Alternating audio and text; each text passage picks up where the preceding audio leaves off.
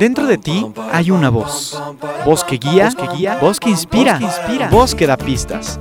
Ya está aquí Marisa Gallardo, tu coach de vida, en Voz con Alas, la voz que te impulsa a volar. Comenzamos. Hoy me levanto sin pensar, voy a dejarlo todo y luego yo pongo la mano en el aire, echo a volar complicarme la vida, disfrutar y yo, yo quiero más, quiero más, es como quiero ser, nada más, nada más, ni un minuto que perder, volar con el viento y sentir que se para el tiempo, pintar el momento y las nubes ir persiguiendo, saber cantar, pasarlo bien, ir por las calles sin querer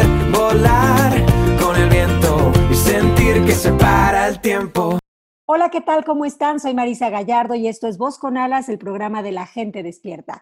Hoy vos escuchas, no estamos transmitiendo para todos ustedes desde la cabina con alas. Estoy fuera de la ciudad y estamos haciendo un enlace. Igualmente estamos muy contentos, entusiasmados y felices de llegar a nuestra cita semanal en punto de las 12 del día. Vos escuchas, la semana pasada tuvimos una invitada, Ana Checa, y parece ser que el programa de la semana pasada que se tituló El cuerpo del dolor, pues gustó mucho e interesó mucho. Así que por esta razón nos escribieron muchas personas pidiéndonos una segunda parte.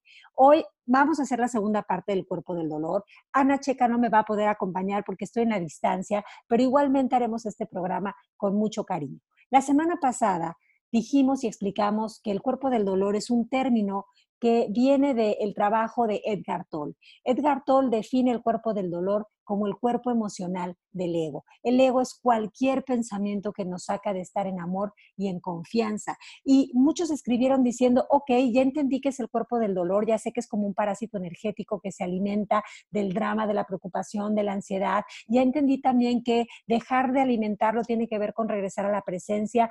Pero ¿qué pasa cuando tienes un familiar que está instalado, metido, enganchado en el cuerpo del dolor y lo quieres y lo quieres ayudar, pero no sabes cómo decirle, oye, estás en cuerpo del dolor. ¿Se puede ayudar a alguien que está ahí? Sí, no o qué. Y por esta razón es que hoy vamos a tener esta segunda parte del programa. Y vamos a entrar ya en materia, vos escuchas. Les quiero leer primero un pedacito, un extracto del libro de Edgar Toll. Y dice así, el amor es un estado de ser. Tu amor no está afuera, está en lo profundo de ti. Nunca puedes perderlo, no puede dejarte, no depende de otro cuerpo, de otra forma externa. La mayor parte del dolor humano es innecesario. Esta frase me encanta.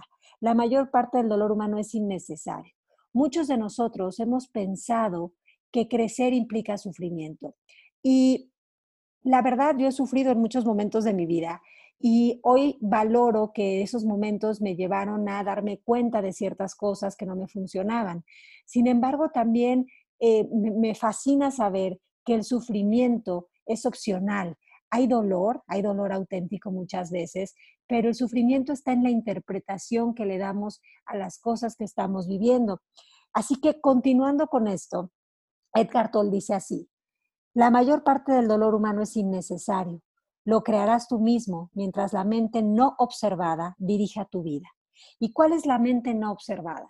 La mente no observada es la programación de tus creencias, ideas, pensamientos, costumbres, hábitos que están eh, sentados en la silla pues de la víctima, víctima diríamos como el meme, ¿no? Eh, que están en, en, un lugar de dolor, de susto, de miedo, de terror, ¿no? Básicamente. Y y pues si no observamos, si no cuestionamos, si no transformamos esa información, pues estamos condenándonos a una vida de sufrimiento eh, innecesaria, como dice Edgar Toll. Y continúa así. El dolor que produces en el ahora siempre surge de una falta de aceptación, de una resistencia inconsciente a lo que es. Y aquí quiero hacer también un alto. Eh, muchas veces estamos en resistencia, estamos en rechazo, estamos en un lugar de no me gusta lo que estoy viviendo, no lo quiero, me cae mal y lo quiero cambiar. Y esto pues es perfectamente humano, sin embargo la transformación no puede venir si no existe la aceptación. Aceptar tampoco significa resignarse o eh, perder. Aceptar significa eh, darnos cuenta de que lo que está sucediendo no está sucediendo en nuestra contra, sino que está sucediendo para nosotros, incluso si eso que está sucediendo desde el mundo de las calificaciones y de la mente dual es algo que no está bonito o que te parece injusto o que crees que, o que, crees que es feo o cualquier calificativo que le puedas poner. La aceptación es fundamental para salir del cuerpo del dolor. ¿Cómo llegar a la aceptación? Cuando toda la vida has escuchado que no te debes de, rendir, porque aparte aquí hay una cosa muy curiosa. Por supuesto que rendirse no es opción, pero rendirse eh, es como pensar que tienes que luchar contra la vida, que es una de las creencias que sostienen el sufrimiento muchas veces. Creer que tienes que luchar contra la vida eh, es algo que está en un pensamiento de ego, porque de entrada estás pensando que la vida no es amable, que la vida es hostil. Y yo sé que muchos de nosotros decimos, pero ¿cómo no pensar eso? Si ve las noticias, si ve lo que pasa. Pero como que lo que nos quiere decir Edgar Toll con esto es que eh, aceptemos que las situaciones que estamos viviendo, las circunstancias que estamos viviendo, no surgen nada más así porque sí hay una participación que estamos haciendo en nuestras vivencias, ya sea de forma consciente o inconsciente. Entonces, em, no se trata de rendirnos, sino de, más bien de observar y de quitarnos del medio con nuestros juicios, nuestros pretextos, nuestras, em, ideas y expectativas de cómo debería ser el mundo, quitarnos del medio con el ego para poder permitir ver eh, algo más allá de lo que a simple vista ven nuestros ojos físicos. Y esto no es rendirse, esto es quitarse del medio. Quitarse del medio es entender que desde el ego, diría Einstein, una mente que crea un problema no puede resolver el problema con la misma mente que lo creó, ¿no? Entonces, pues Edgar Tolle está diciendo un poquito lo mismo, o sea, eh, la aceptación es fundamental porque cuando rechazas estás otra vez en una conversación de resistencia y por consiguiente es muy probable que, tengas que volver a experimentar una vivencia con sufrimiento hasta que veas que la vida no te está atacando, sino que te está invitando a soltar pues los programas que te hacen estar en, pues en no aceptación. Voy a continuar con la lectura de Edgar Toll y dice, eh, dice aquí, el dolor que produces en el ahora siempre surge de una falta de aceptación, de una resistencia inconsciente a lo que es. Entonces la pregunta aquí es, ¿Qué están resistiendo ustedes? Y para las personas que escribieron diciendo, es que tengo este familiar que adoro, que quiero, pero está en cuerpo del dolor constante y no quiero que esté ahí, ahí está tu resistencia. No estás aceptando que las personas eh, tienen un proceso de vida y que cada quien está en donde tiene que estar. Es muy humano querer ayudar, pero se nos olvida que para poder ayudar a alguien se necesita la voluntad y la disposición del otro. Uno no puede sacar del fango a quien no te quiere dar la mano e impulsarse para que lo ayudes a salir del fango. Hay personas que pareciera que están gozándola, eh, revolcándose en el fango. Y a lo mejor no se le están pasando bien, están sufriendo, pero es en este momento lo que pueden hacer, es lo que es viable para ellos. Quererlos sacar de ahí a empujones no es amoroso, no es, em, no es ayuda verdadera, sino es más bien invasión e irrumpir en una vida que no es la tuya. Entonces, continuando con esto, dice, como pensamiento, la resistencia es un juicio de algún tipo, como emoción es algún tipo de negatividad, la intensidad del dolor depende del grado de resistencia al momento presente y esta a su vez depende de lo fuerte que sea tu identificación con la mente.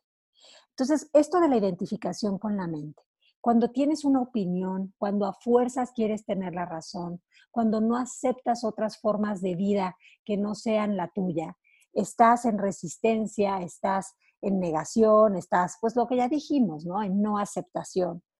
Y cuando estás tan identificado con algo, cuando verdaderamente crees que tienes la razón de lo que estás pensando, pues no identificas cuál es tu verdadero yo de tu yo programado o tu yo falso. Y ahí estás invitando al cuerpo del dolor a que a que siga apareciendo, porque fíjate que pasa algo muy curioso con los seres humanos.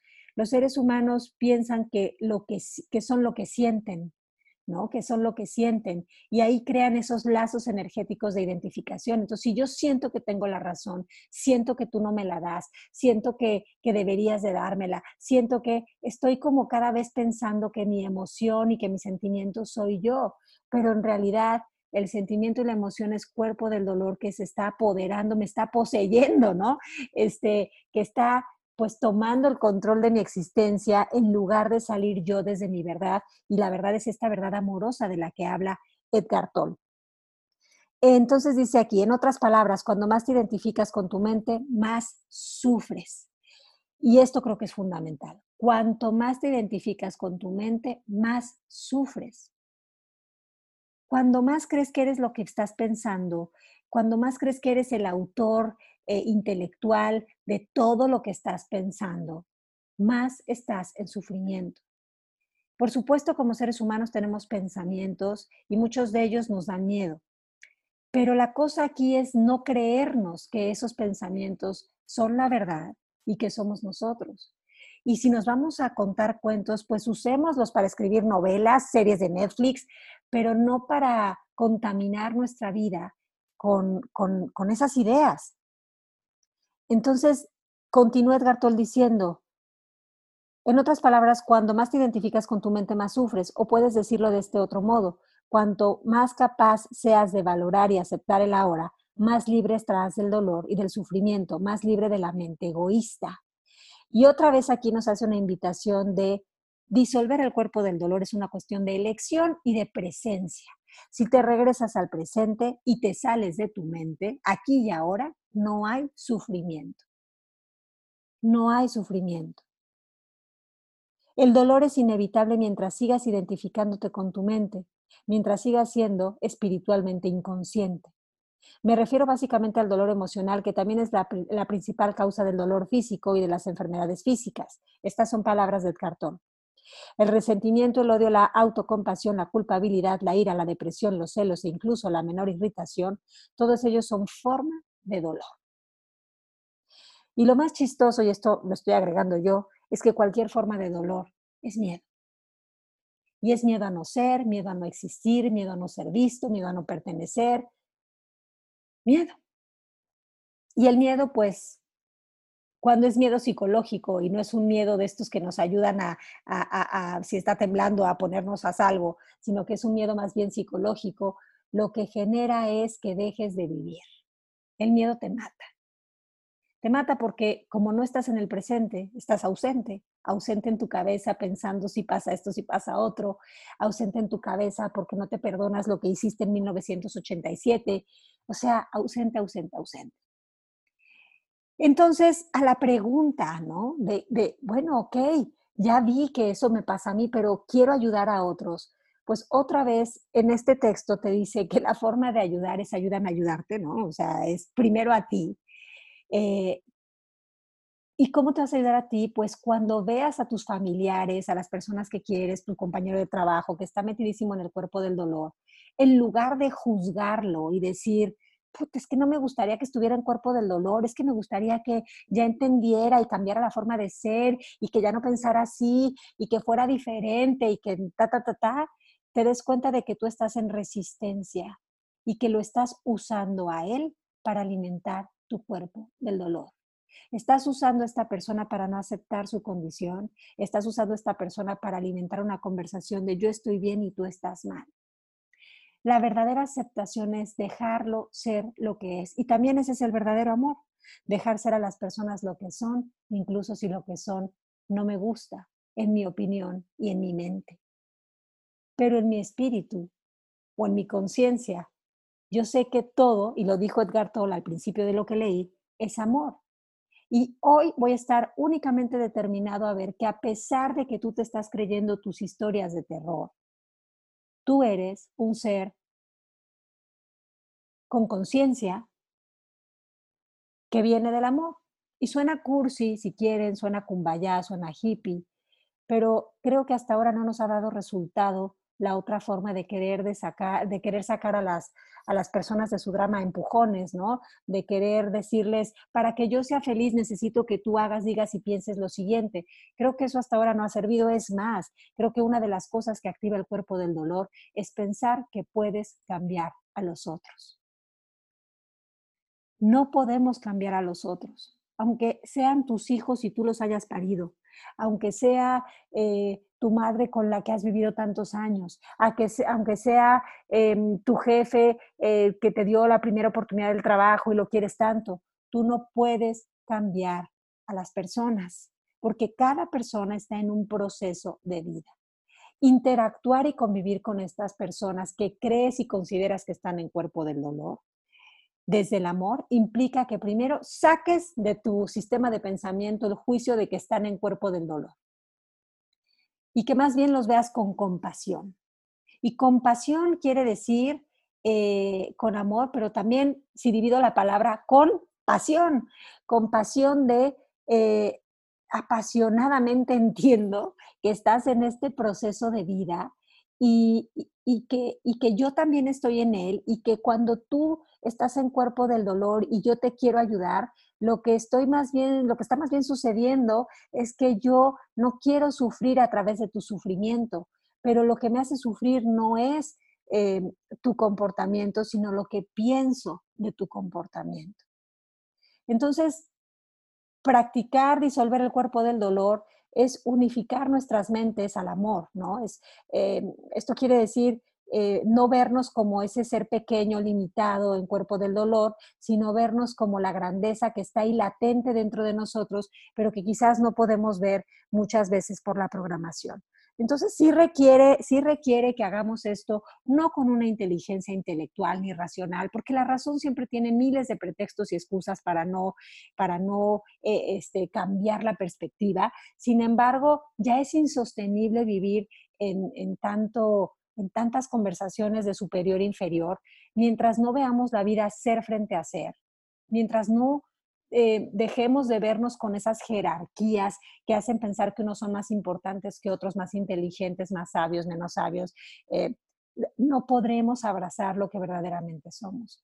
Disolver el cuerpo del dolor empieza por uno mismo, pero empieza cuando, cuando le bajas perdón, el volumen a las interpretaciones que haces de tu entorno. Puedes interpretar miedo o puedes interpretar amor. Esas son las dos opciones de vida que hay. Y la cuestión con el cuerpo del dolor es que tiene como dos formas de aparecer, ¿no? O está latente o, más bien está dormido. Entonces, pues la idea aquí es que lo pongamos a dieta, decíamos la semana pasada. Este, la idea aquí es también que eh, tengamos claridad de qué cosas hacen les hemos dado el significado, les hemos dicho que tienen el poder de hacer que nuestro cuerpo del dolor que está latente venga y se apodere de nosotros, porque lo que pasa con esto es que lo dijimos la semana pasada, el cuerpo del dolor es adictivo, es adictivo porque como estamos acostumbrados a pensar que sentir es vivir, eh, eh, sobre todo la cultura latina, hemos pensado que entre más siento, ¿no? Este, más vivo estoy. Y hemos llegado a conclusiones como eh, herencia sin coherencia, como amar duele, em, herencia sin coherencia, como este, debes sufrir para merecer, herencias sin coherencias como este, debo obedecer o sufrir, ¿no? Este, muchas que hay. Em, entonces, pues la invitación es darnos cuenta de qué focos, qué cosas nos detonan que el cuerpo del dolor aparezca y, genere pues esta fogata, esta hoguera en la cual parece que es como un subidón. Y Edgar Toll también habla de esto en este, en este, en este libro, ¿no? Nos dice que las personas que han consumido alguna vez eh, alguna sustancia para, bueno, alguna droga, eh, saben que tienen un subidón pero también, bueno, no sé si lo saben porque si no creo que no lo seguirían haciendo, pero, pero después de ese subidón, del tamaño del subidón, viene el bajadón, ¿no? Viene la bajada.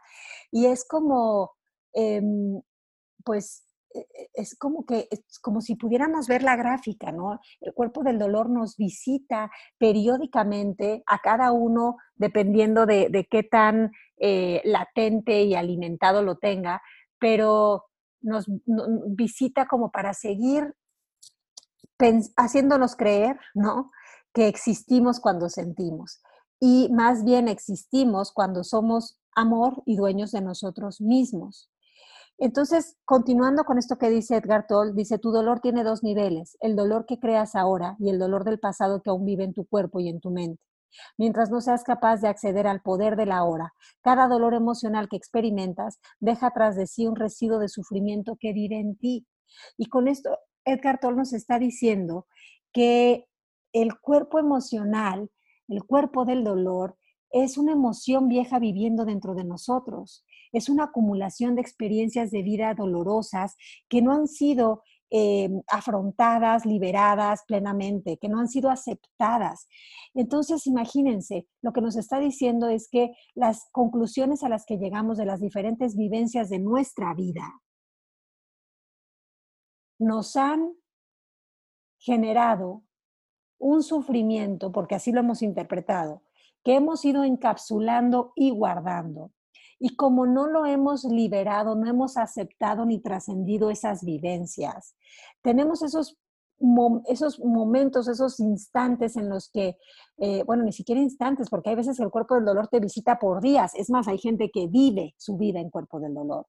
Pero como eso no ha sido liberado, vendrá y vendrá para este, no sé, yo creo que el sentido útil del cuerpo del dolor es avisarnos que todavía tenemos mucha información que necesitamos disolver y perdonar y transmutar. Eh, ese yo creo que es el sentido útil, ¿no? Pero desde una parte no constructiva, el sentido útil es seguirte durmiendo. Bueno, perdón, no el sentido útil. La función desde el miedo del cuerpo del dolor es adormecerte, es domesticarte, es hipnotizarte, es eh, pues no hacerte sentir el dueño de tu vida. Obviamente todo esto está pasando a nivel inconsciente y desde un lugar de miedo, pero yo creo que todo lo que existe, si existe, tiene un sentido útil. Ojo, a nivel espiritual no existe ni el ego ni el cuerpo del dolor, pero en este plano físico, em, si estamos eh, teniendo un cuerpo del dolor, ¿cuál es el sentido útil y el para qué de ese cuerpo del dolor? Y el sentido útil, en mi opinión, es avisarnos que todavía hay mucha información en nosotros, creencias, ideas, pensamientos que eh, están en miedo, que no nos funcionan y que necesitamos liberar, perdonar y pues ponernos en paz con eso. Y ver a las personas que nos rodean como maestros o facilitadores de, también de, de, hacernos visible lo invisible, ¿no? Y esto lo hablan mucho en el perdón, en estos libros de perdón que hay, que es el perdón radical y así, nos cuentan cómo el, propósito de todo es darnos cuenta de que las cosas em, están sucediendo para que nosotros nos hagamos cargo de hacer una limpieza profunda de todo lo que ya no es amoroso. Y por eso es que muchas veces las relaciones que tenemos con la familia, que es, generalmente son nuestros grandes maestros de paciencia, em, desde su lado útil es, es brindarnos esa oportunidad de limpieza y desde su lado inútil es seguir fomentando estos, eh, no sé, estos sueños en los que nos dormimos y seguir alimentándonos el cuerpo del dolor mutuamente. Creo que el sentido útil de las relaciones humanas es amor, ¿no? Es compartir, no dividir. Entonces, cuando estamos creyendo que el cuerpo del dolor es verdadero y que yo soy mi cuerpo del dolor, voy a salir a relacionarme con los demás para atacar, para defenderme, para exigir. Por el contrario, cuando me doy cuenta de que el cuerpo del dolor, si, está apareciendo, es para avisarme que necesito hacer las paces conmigo, pero también con los que me rodean, entonces estaré entendiendo que la verdad en mí y en mis relaciones es compartir amor, aunque suene cursi. Bueno, vos escuchas. Llegamos al final del programa ya. Hoy voy, a estar un poquito menos del tiempo regular conectada debido a que estoy aquí también eh, fuera de trabajo y tengo que irme corriendo ya a dar una clase, pero eh, la semana que viene continuamos con, con Voz con Alas. Quizás ya no vamos a hablar del cuerpo del dolor, eh, a menos que lo sigan pidiendo, pero pues estaremos con ustedes con algún otro tema eh, muy interesante. Entonces, para cerrar el programa, les quería decir lo siguiente. Date cuenta, y esto lo dice Edgar Toll, que en cuanto el cuerpo del dolor se apropia de ti, quieres más dolor, te conviertes en una víctima o en un agresor quieres causar dolor, sufrirlo o las dos cosas. En realidad no hay mucha diferencia entre ambas. Como no eres consciente de lo que haces, afirmarás vehementemente que no quieres sufrir, pero si miras de cerca verás que tu manera de comportarte y tu forma de pensar están diseñadas para perpetuar el dolor, tanto para ti mismo como para los que te rodean. Si realmente fueras consciente de él, este patrón se disolvería porque desear más dolor es una locura, es una demencia y nadie está conscientemente loco. El cuerpo del dolor, que es la oscura sombra proyectada por el ego, en realidad teme la luz de tu conciencia. Pero en realidad, y aquí quiero agregar, esto ya es cosecha mía, que el cuerpo del dolor en realidad eh, es un llamado de amor. Y con esto quiero cerrar. Es un llamado de amor para que hagamos consciente lo inconsciente, para que dejemos de identificarnos con nuestra mente, nuestras opiniones, nuestros juicios, y para que en su lugar demos eh, cabida a entender que amar es vivir. Y amar no hablamos del amor codependiente, de necesitar, de ese amor desde el ego, ¿no? Amar es permitir, es aceptar, es transformar, es trascender. Un beso muy grande, vos escuchas. Nos escuchamos el próximo miércoles. Gracias. Y volando se fue voz con alas, pero pronto regresará, pues la voz interior nunca, ni por un instante, deja de susurrar. Nos escuchamos el siguiente miércoles en punto de las 12 del día en Voz con Alas, la voz que te impulsa a volar.